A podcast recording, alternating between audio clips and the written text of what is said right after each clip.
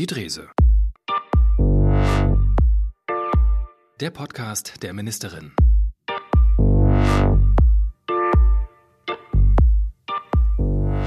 Ja, genau, und das sind wir wieder mit äh, dem Podcast Die Drese mit, äh, ja, wie immer der Ministerin für Soziales, Gesundheit und äh, Sport, äh, Stefanie Drese ist das. Und auch in der zwölften Folge mit Jan Farklas. Richtig. Ähm, es ist unruhig hier im Haus. Steffi. Ja. Ich höre Stimmen, ich höre laute Geräusche, Poltern. Bohrmaschinen. Genau. Ja, hat das irgendwas mit Halloween noch zu tun? Nee, es hat nichts mehr mit Halloween zu tun, sondern es ist große Umzugsstimmung hier im Ministerium. Es ist ja so, dass die Gesundheitsabteilung in dieser Legislatur wieder zum Sozialministerium zurückgekommen ist und jetzt steht endlich der Umzug an. Ich freue mich sehr darüber, weil ich es auch sehr mag, während der Arbeit einfach mal über den Flur zu laufen und Dinge abzusprechen. Mhm. Bisher hat äh, ein Teil des Ministeriums noch im Wirtschaftsministerium gesessen und deswegen ertragen wir jetzt das Gepolter und den Krach beim Umzug, haben dann aber alle Kollegen hier zusammen und in der Nähe. Wird auch Zeit. Das sehe ich auch so. Genau. Äh, Zeit haben wir heute nicht viel. Wir haben das stimmt, wir haben große Themen heute. viel äh, zu tun. Äh, Worum es gleich gehen wird, äh, erzähle ich noch. Aber kurz mal der Blick in deinen verrückten Kalender. Das ist ja nicht die einzige Aufzeichnung heute. Übrigens am 1. November, wenn Sie das hören, ist nicht mehr der 1. November. Ähm, wir haben noch vier Videos, die wir aufzeichnen. Das Ja. machen wir auch äh, sehr häufig. Und heute ist aber ganz extrem. Also Ja. ein Grußwort nach dem anderen. Falls Sie auf mehreren dieser Veranstaltungen sind und das Grußwort dann später sehen, es war also alles an einem Tag. Ich trage nicht immer die gleichen Klamotten wochenlang. Wir reden heute Mhm. ähm, nicht über äh, Privates, das, äh, das ne, soll ja nicht um Selbstdarstellung gehen. Genau, das Ne? gehört ja auch nicht in Nein. einen solchen Podcast. Keinen Fall. Wir haben ein sehr ernstes Thema, äh, ein aktuelles, kompliziertes, ein vielschichtiges, ein auch emotionales. Eins, das hier im Haus äh, schon lange ähm, ja, viele Kräfte bündelt, dich natürlich äh, neben der Krankenhausreform auch sehr äh, in Anspruch nimmt. Es geht um ein, einen echten Klassiker der Sozialpolitik, um das Thema Pflege. ja. Heute. Es geht um den Klassiker und Ja. die größte Herausforderung in der Sozialpolitik, nämlich äh, wie stellen wir die Pflege zukunftssicher auf. Und das ist für mich, finde ich, nicht nur innerhalb der Sozialpolitiker, sondern insgesamt innerhalb der Gesellschaft die wichtigste Aufgabe, eine gute Pflege für die Zukunft abzusichern. Das ist tatsächlich einer der Schwerpunkte hier im Haus, sollte aber auch einer der Schwerpunkte in der gesamten Gesellschaft werden.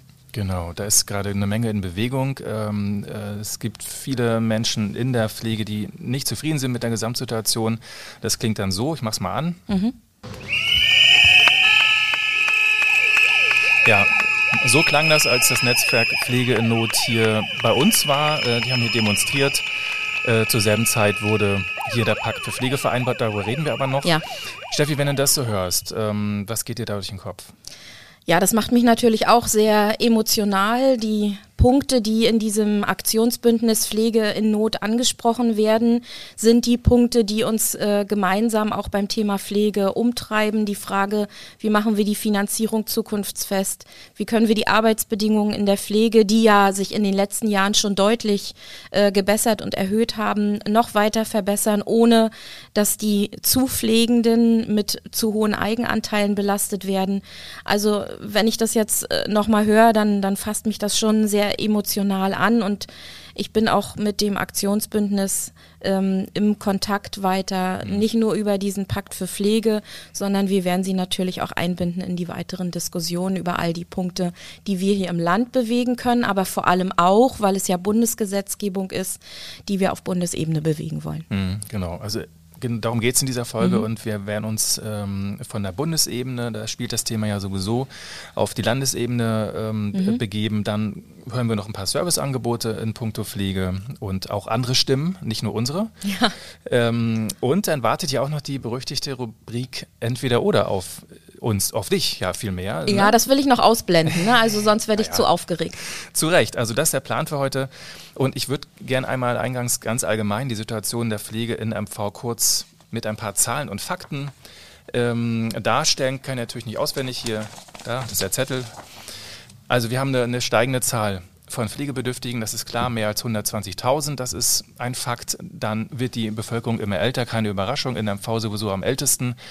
Ähm, und die Eigenanteile, die steigen für die Pflegebedürftigen bei uns im Land am höchsten an äh, mit 27 Prozent aktuell und ähm, dazu sind auch immer mehr Menschen auf Sozialleistungen angewiesen.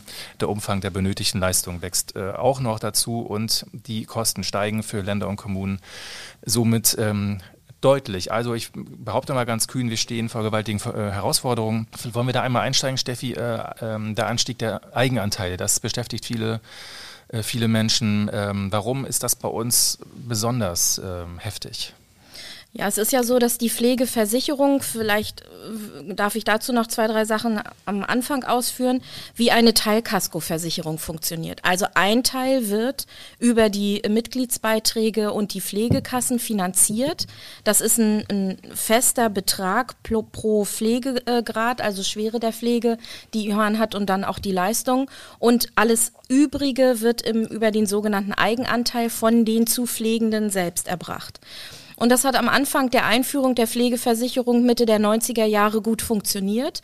Mittlerweile ist es aber so, dass der Eigenanteil so hoch gestiegen ist, dass ähm, ich eine Reform dieser Pflegeversicherung fordere, Vielleicht können wir da nachher ja nochmal äh, drauf eingehen, denn in Mecklenburg-Vorpommern zeigt sich, dass durch solche Dinge, die wir ja auch wollen, also Einführung des Tariflohns, Erhöhung des Pflegemindestlohns, Standardverbesserungen in der stationären Pflege, all das führt zu Kostensteigerungen, aber eben nicht bei den Pflegekassen, sondern erhöht den Eigenanteil. Und wenn bei uns beispielsweise ähm, 27 Prozent äh, Anstieg der Eigenanteile zu verzeichnen ist, zeigt das auch, wie niedrig das äh, Lohnniveau vor der Einführung des Tariflohns und vor der Erhöhung des Pflegemindestlohns in Mecklenburg-Vorpommern war. Deswegen bin ich froh, dass wir solche Vorgaben für gute Löhne in der Pflege haben.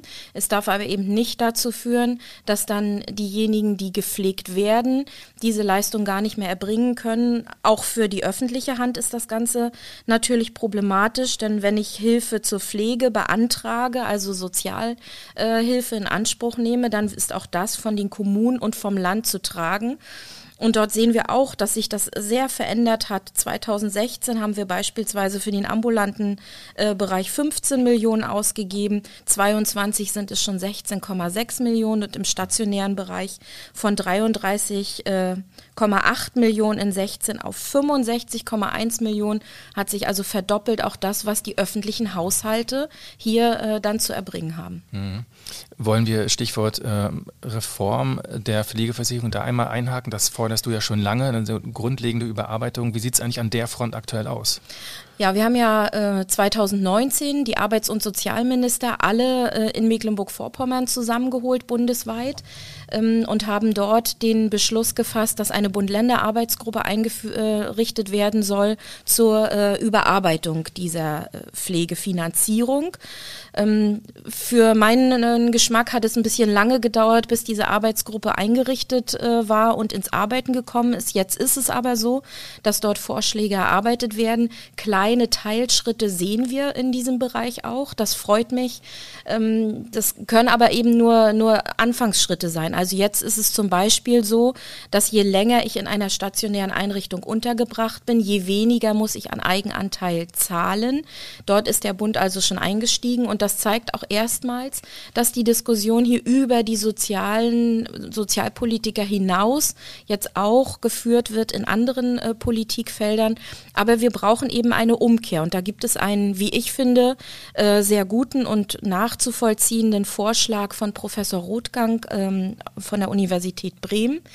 Der sagt, wir müssen das System so umdrehen, dass die Eigenanteile der fixe, der feste Teil sind und das, was Politik äh, an, an Lohnveränderungen äh, möchte, das, was Leistungserbringer äh, wollen an Qualitätsverbesserung, wenn es um Hygiene und ähnliches geht, darf eben nicht zu Lasten dieser Eigenanteile fallen, sondern der flexible Teil der Pflegeversicherung, der ist durch die Pflegeversicherung zu erbringen das würde 9 Milliarden nochmal äh, nach der Berechnung von Professor Rothgang zusätzlich kosten, würde sicherlich zu einer Erhöhung in der Pflegeversicherung um ungefähr einen Prozentpunkt führen. Ich glaube aber, wenn wir uns in Schwerin oder wo auch immer mit einer Umfrage auf die Straße stellen würden und sowohl Unternehmer als auch die Bevölkerung fragen würden, wären sie bereit für eine gute, für eine zukunftssichere Versorgung in der Pflege, und eine vernünftige Finanzierung, ein Prozentpunkt mehr an Sozialabgaben zu geben, dann glaube ich, würde die Mehrheit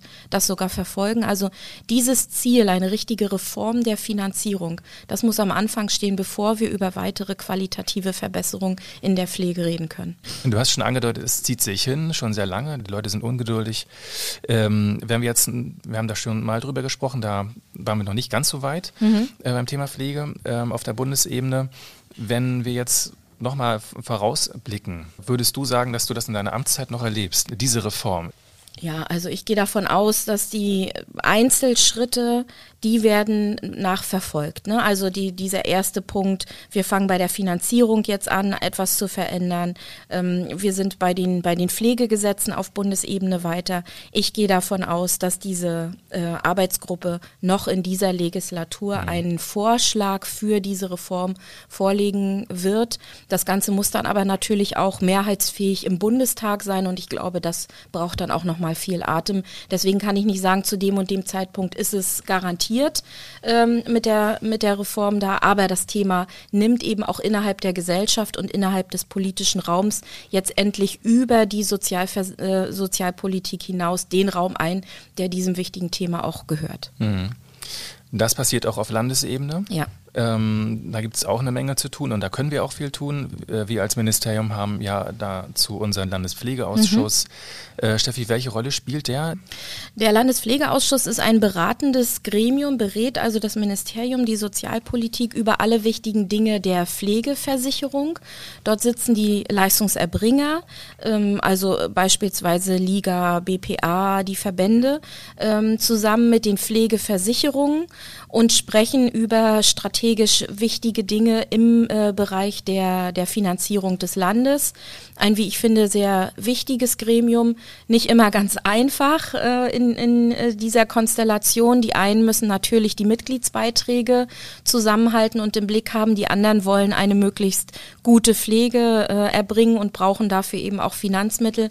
Also ein, ein wichtiges Gremium und mit dem Pakt für Pflege, den wir dort geschlossen haben, wollen wir auch wieder zu einer guten zu einer konstruktiven Kommunikation untereinander kommen. Das hat in den letzten Jahren, wie ich finde, zu sehr gelitten. Mhm. Das war vorletzte Woche. Am 20. Oktober hat mhm. dieses Gremium diesen ähm, Pakt für Pflege ja, beschlossen, kann man sagen? Beschlossen? Ja, ja. genau.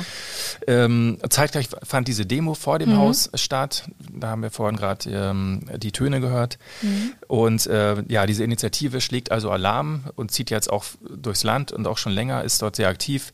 Äh, sagen steigende Preise bei Energie und Lebensmitteln, höhere Löhne bei den Pflegebeschäftigten. Das haut also voll durch auf den Anteil, den die äh, Pflegeheimbewohner zu zahlen äh, hätten. Und das allergrößte Problem ist natürlich die Finanzierung dann ähm, sagt der Organisator der Initiative, das ist Mike Wolf und den hören wir jetzt mal. Ich äh, sage, die Leistungserbringer müssen stabil aufgestellt sein. Pflege muss komplett neu gedacht werden. Und neu denken heißt auch, dass Pflege in Zukunft anders sein wird. Pflege wird eine andere Rolle bekommen. Und dazu muss die Pflege so fundamental neu finanziert werden und das musste gesichert werden. Ich denke, was wir vermeiden müssen, ist ein Zusammenbruch von Pflegediensten, Insolvenzen, Schließungen, dass wirtschaftliche Dinge nicht mehr tragbar sind, weil dann brechen uns Strukturen weg, die wir vielleicht in einem Jahr oder in zwei Jahren wieder brauchen. Und das darf nicht passieren. Also muss man als Sofortmaßnahme dafür sorgen, dass die wirtschaftliche Stabilität gesichert ist. Und dann muss man im nächsten Schritt die einzelnen Dinge angucken, die man verändern muss, damit wir in zukunftsfähige Pflege gestalten können. Ja, im Endeffekt spricht er das an, äh, was ich vorhin ja auch schon ähm, als den wichtigsten Punkt im Bereich der äh, Pflege betitelt habe, nämlich wir müssen über eine vernünftige, über eine stabile Finanzierung sicherstellen, dass wir Strukturen und Qualität auch anbieten können. Ähm, Herr Wolf äh, fordert ja zu Recht ein, dass es eine schnelle Einigung zunächst mit den Pflegekassen darüber gehen muss, ähm, wenn jetzt Tariflöhne eingeführt wurden, wie wird das Ganze refinanziert. Dort bin ich als Mediatorin äh, eingesprungen und habe mhm. zwischen äh, beiden äh, dort vermittelt, was dafür eigentlich notwendig ist. Und jetzt erwarte ich auch, dass es dann auch zügig zu Auszahlungen kommen wird. Ähm, was er aber zu Recht auch anspricht, ist, wie werden wir zukunftsfähig die Pflegefinanzierung aufstellen? Und das ist diese Reform, die ich am Anfang schon angesprochen und eingefordert habe. Mhm. Der Pakt für Fliege. Mhm. Sechs Kernthemen sind da äh, drin enthalten. Wie schwierig ist das eigentlich? Wie muss ich mir das vorstellen? Alle Akteure da an einem Tisch. Mhm. Stichwort Konfliktpotenzial. Es ist, wie, wie, was ist das, wie ist das für dich? Wie erlebst du das? Ja, das ist schon, schon eine schwierige Situation, gerade wenn es um die Frage der Finanzen geht. Dann gehen da auch die Emotionen in so einer Sitzung schon mal äh, ganz schön durch. Da sehe ich meine Aufgabe dann eben auch als Mediatorin zu sagen, wo sehe ich als, als Außenstehende, ich muss ja weder die, die Leistung erbringen, noch muss ich sie finanzieren.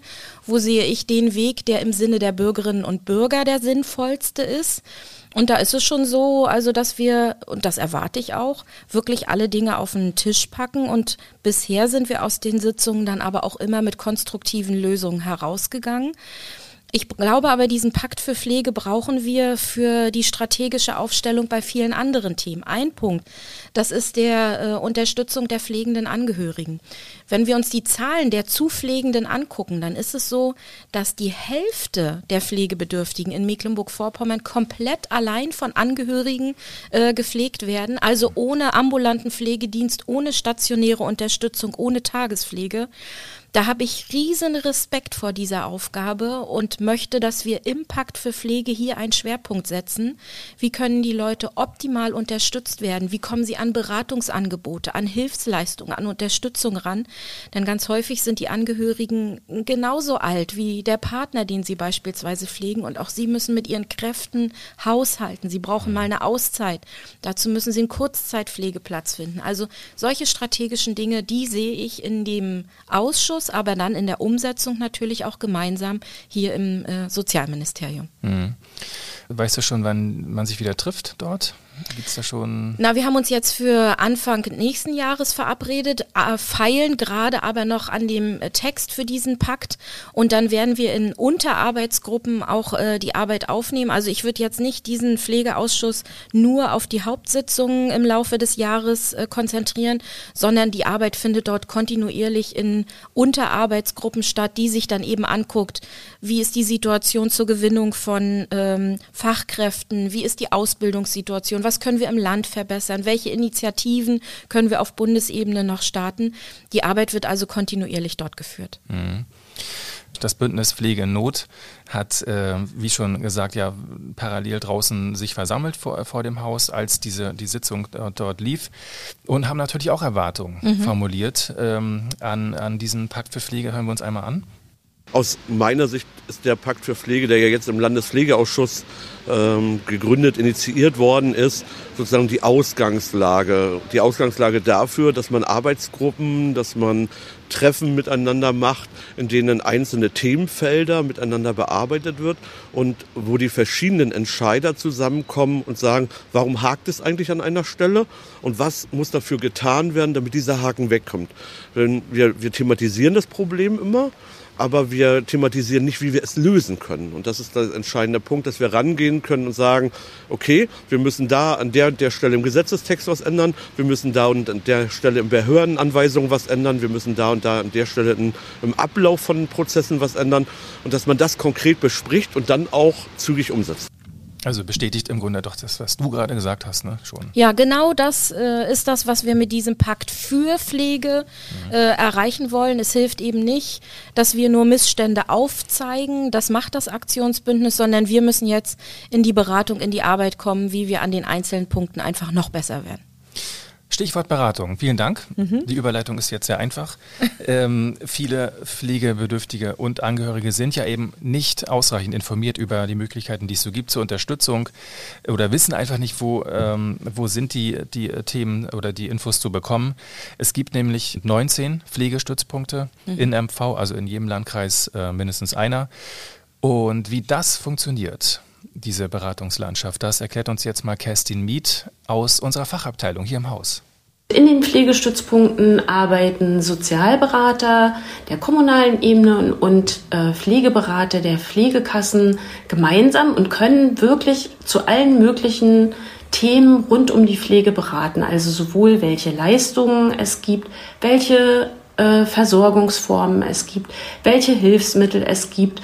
Und wir wissen einfach, dass leider viele Menschen erstens nicht auf dieses Angebot zurückgreifen und zweitens viele gar nicht wissen, welche Leistungen der Pflegeversicherung oder auch anderer äh, in Anspruch genommen werden können. Und um wirklich eine gute und auch individuell passende Versorgung sicherzustellen, sind Pflegestützpunkte einfach richtig gute Anlaufstellen, um Beratung zu bekommen um auch Unsicherheiten zu verlieren und sowohl für den Pflegebedürftigen als auch für dessen Angehörige die bestmögliche Lösung in der Pflege zu finden. Ja, da war alles drin. Ja. Und wo genau das zu finden ist, das ähm, finden Sie, die das jetzt hören, dann nachher in den sogenannten Show Notes. Ein schönes Wort. Da sind dann die Links, ähm, die ich noch mit einbaue, dann äh, zu finden, wie das alles funktioniert. Ähm, steht da dann alles, was dazugehört, Stichwort Entlastungsbeitrag, wie die Nachbarschaftshilfe äh, funktioniert. Und das ist da alles ähm, dann hinter diesen Links verborgen. Ja, und ich will auch ausdrücklich nochmal aufrufen, sich frühzeitig über das Thema Pflege Gedanken zu machen. Ich höre von den wirklich ganz tollen und engagierten Mitarbeitern in den Pflegestützpunkten, dass sie oft sehr, sehr spät eingeschaltet werden. Dass also beispielsweise sich Verwandte melden und sagen, jetzt liegt mein Opa schon im Krankenhaus, er kann nicht mehr zu Hause allein in seiner Wohnung, ähm, in seine Wohnung zurückkehren. Was gibt es für Angebote? Und das Ganze ist natürlich mit Zeitdruck dann verbunden. Das wird hervorragend und mit allen Kräften in den Pflegestützpunkten gelöst. Unsere Idee dahinter ist aber eigentlich schon im Vorfeld einmal eine solche Beratung in Anspruch zu nehmen und zu sagen, ich habe jetzt ein gewisses Alter, äh, so und so ist meine Lebenssituation, worauf muss ich achten, beispielsweise Betreuungsvollmachten, Patientenvollmachten, Dinge zu regeln und dann auch zu wissen, dass wenn es soweit ist, kriege ich dann und dann die und die Hilfe, die muss ich so und so beantragen und die und die Unterstützungsmöglichkeit gibt es. Auch solche vorausschauenden Beratungen werden in den Pflegestützpunkten angeboten und ich kann da nur zu auffordern, diese Möglichkeit auch wirklich zu nutzen. Hm, okay. Leider ist unsere Zeit jetzt fast um. Wir ja, aber es zeigt, geschafft. wie spannend das Thema Pflege ist. ist. Ja, also wir ja. könnten noch, noch viel länger da, darüber sprechen. Klar. Aber die Info, sich also rechtzeitig Gedanken darüber zu machen, ist, glaube ich, unsere Kernaussage heute aus dieser Folge. Genau. Wir haben über die Entwicklung auf der Bundesebene gesprochen mhm. mit einem kleinen Ausblick. Wir haben uns die Landesebene angeguckt und ein bisschen Service mit, mit eingebaut. Und jetzt, ja, aber was kommt denn jetzt wohl? Entweder oder. Jep, zum zwölften Mal. Und oh immer andere Fragen übrigens. Immer. Äh, ich lege einfach los. Ja, Kurz bitte. und schmerzhaft. Ähm, bunter Steuerzahler oder drei Wochen Karibikurlaub? Ja, die Entscheidung wäre ganz einfach drei Wochen Karibikurlaub. Ich will jetzt nicht dem Bund für Steuerzahler ihre Existenzberechtigung absprechen, nein, bei weitem nicht. Aber manchmal sind die Dinge, die dort angesprochen werden, bei genauerem Betrachten dann nicht einfach in einem Hauptsatz zusammenzufassen. Ähm, Senioren-WG oder Pflege zu Hause? Oh, das ist eine ganz schwierige Entscheidung. Natürlich sagen die meisten Pflege zu Hause. Ich kann mir aber auch sehr gut eine Senioren-WG vorstellen, wenn ich mich also entscheiden muss, Senioren-WG. Mhm. Okay.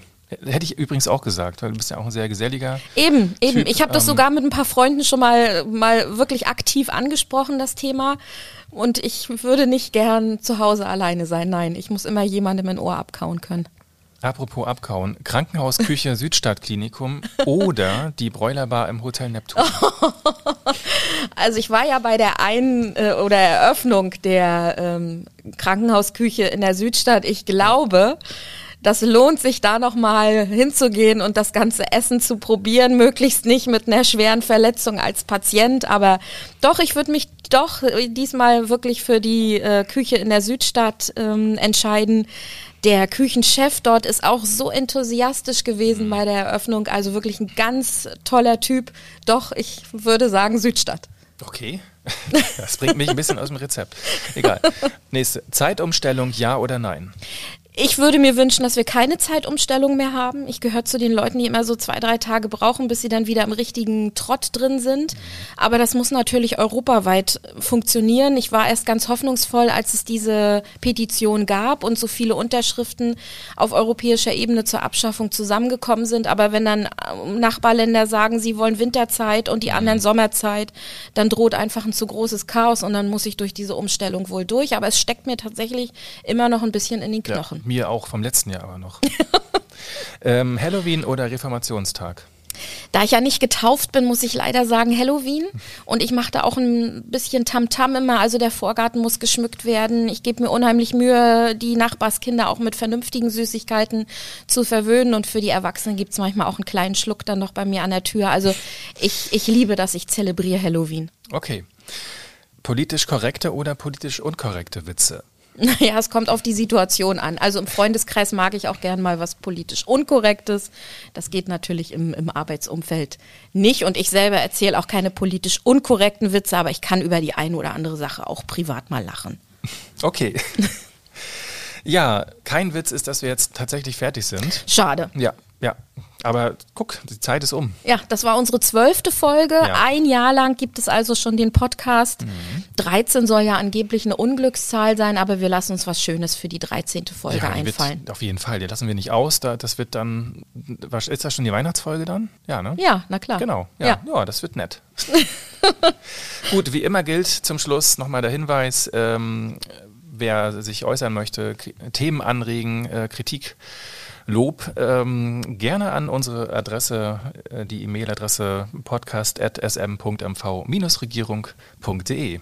Und ja, das war fast schon das Schlusswort. Ja, also ich will nur noch mal unterstreichen, das ist ein Serviceangebot, unser Podcast. Wir erklären also Politik auf möglichst einfache Art und Weise und für diejenigen, die schon länger zuhören und für die, die neu dabei sind, ausdrücklich nochmal die Aufforderung, wenn Sie Themenanregungen, wenn Sie Fragen haben, ja. die wir in einer der nächsten Folgen bearbeiten sollen, dann melden Sie sich gern bei uns. Wir haben trotzdem genug, es wird nie langweilig, aber immer her damit. Wir sind genau. echt dankbar dafür. Genau.